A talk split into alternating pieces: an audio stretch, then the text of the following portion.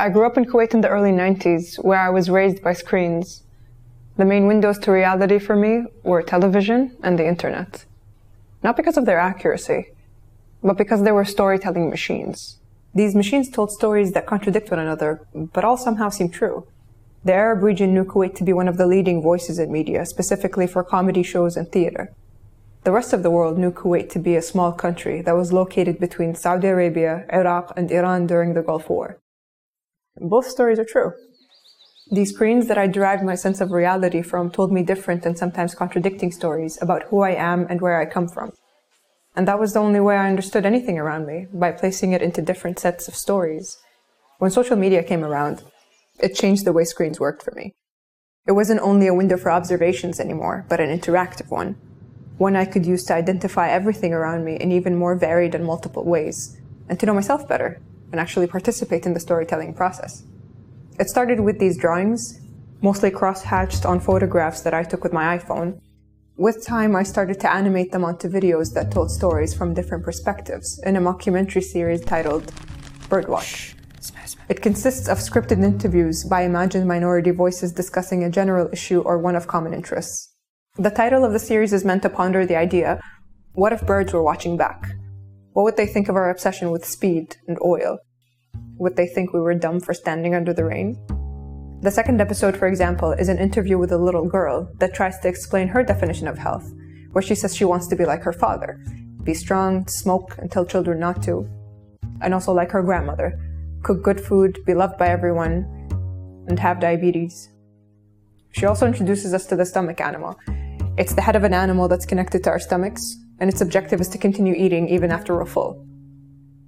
You see, Kuwait has one of the highest rates of childhood obesity. Presenting it in an amusing story while pointing out that children are themselves a minor voice is a great way to really put the statistic into perspective. Another episode is an interview with a horse breeder who talks about the rules of making sure your well-bred horse is taken care of. She, the horse, must not be seen by others, must only mate with the same breed, must not be ridden by other men, and must be veiled.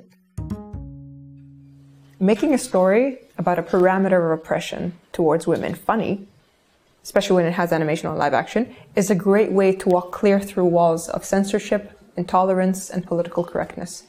I tried to implement the ideas behind these two episodes before during my first art solo in 2014. But I still had to put it into a story to both be understood and accepted.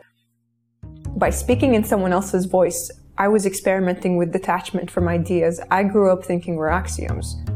We're in a strange place where our problem is the abundance of information, where the majority of people have a platform to be heard, but representation is still an issue. Representing a certain group, giving them justice, all of these stories can naturally contradict, even if they differ slightly. We as humans are not merely the shape of body that we occupy or the specific description of behavior. We're a multiplicity of stories, stories that often come in repetitive patterns that can be rewritten and reread.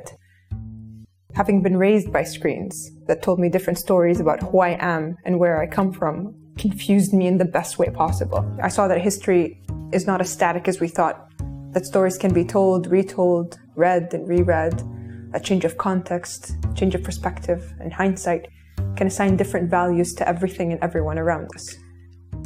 The way I see it, that's where artists are most important to present meta documentations of our history, to give villains their origin story.